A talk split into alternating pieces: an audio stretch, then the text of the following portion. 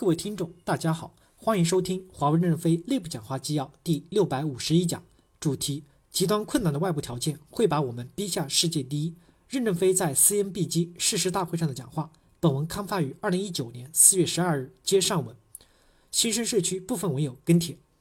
对于 CNBG 来说，机关和地区部的组织庞大是最大的问题。目前，机关和地区部仍然是以支持为主，支持型思维，而不是作战型思维。特别是地区部要作为一线作战单元的一个小分队，要参与作战、深入作战，而不是支撑作战。目前很多成熟的产品线对于地区部来说已经完全没有存在的意义了。本地化这话说了好久，执行成效一般，很大的原因还是大家有中方的情节。个人经验，在几乎没有完全没戏的地方，放权彻挺彻底的。在老外主管手下的几年是最职业化的，发展最快、最有成就感的几年。这个世界上所有的跨国企业都是本地化运作的，这个是市场决定的，不本地化的都已经消失了。华为现在的就是在逆行而已，早晚会被市场惩罚，特别是当你的成本上升到不可持续的而已。这个真不能一概而论，文化和语言的隔阂还是巨大的，这些都是借口和困难，你看着吧。过几年公司必须改，不改就不会有华为了。本地员工中很多还是不错的，关键是信任和授权，让本地员工承担更多的责任，你会发现。你很愿意和本地团队一起协作，把事情搞定。本地化从我做起。机关的流程太多，管控太多，扯得也太多，本地人如何搞定？本地人也很难理解。本地化在好多关键地方，实际上看到的成果不仅是成效一般，更是在走回头路，留不住人或者留不住心。本地化必须具备三个条件：同路人，能力有有够强，深刻理解华为公司作战打项目的套路，满足前两个任一个的有之且见过。同时满足前两者的没见过，满足第三的听都没有听说过。从代表处的角度看，地区部的价值如果倒回十年前，公司在海外市场高速突破的阶段，地区部在项目能力、资源集结、经验传承、作战指挥等方面都有不可替代的价值和作用。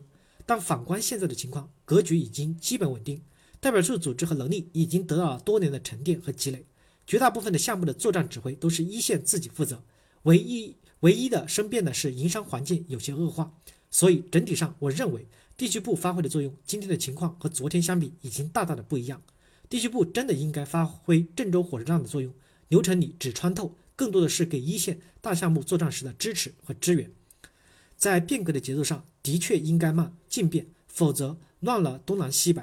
具体的操作上，我觉得有三点可以参考。首先，地区部管控的人员全部回缩到机关办公，可以选择两个地区部试点。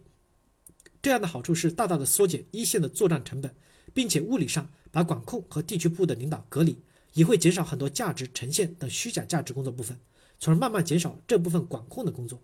其次，把地区部一部分有经验的人分流回机关，安排到 LTC 流程里机关所承担的岗位上。由于这些人和代表处一线有过多年的打交道的经验，这些人可以很好的起到承接一线和机关资源的连接纽带。机关替换下来的人去战略预备队。这样可以解决人的去处的问题。第三，地区部的 CNBG 的关，这是最难解决的部分。这部分可以横向合并方式，例如南泰的 CNBG 部长和东南亚的 CNBG 的部长岗位合并，或者纵向减少。地区部的 CNBG 的部长解决方案部长地区部交付。总之，要变革现在地区部官的职责，这部分分流的干部要么回机关，要么去代表处做后弹头。其实说过很多次，精简总部机关、地区部机关。包括大 T 系统部机关的组织，杜绝他们的官僚和集团主义。但过去多年的情况发现，尤其地区部的机关，其实也包括大 T 的机关，越来越集权，越来越官僚。实际上，代表处是实际面向客户、面向项目、面向经营的组织，并不敢违抗那些机关。为什么？因为从制度上给予地区部太多太大的压力，包括晋升、待遇、推荐、分配、否决等各方面的权利。敢战方有前途，上战才能胜利。对个人与组织都适用，两者一个都不能少。如果解决当前代表处宁愿要职级较低、能力一般或中等的普通员工，也不愿意用职级较高、有能力的专家的问题，个人有点不成熟的想法。希望公司在机制上能让有能力的人有活干，让干活的人不抱怨。一定岗加定编加定薪，每个代表处根据自身的业务发展需要，明确面向客户的所有岗位，每个岗位对应的编制以及每个岗位的薪酬。二代表处的举证及定岗与定编是否合理，需要地区部机关一起来定，但用兵选人的权利完全在代表处。三，在分配机制上进行调整，代表处可以用十五级的员工干十八级岗位的活，但代表处必须给这个十五级的员工发十八级的薪酬、工资、补助和奖金。地区部机关二十级的专家也可以外派到代表处干十八级岗位对应的活，同理，代表处也只能给这个二十级的专家发十八级的薪酬。四，我司的职级越高，T 一越多，而 T 和一分红在一定程度上是员工的投资所得，应该在集团层面进行统一的预算管理，不要成为代表处的用时考虑的因素。本人分 HR 本体系人员，有些想法可能比较幼稚，欢迎专业人士指正。CMB 的问题不在于极端困难的外部条件，在于中高层的官僚主义，在于基层员工已经疲于作战，在于普遍的懈怠与缺乏进取的精神。基层员工从进来后就已经是战士了。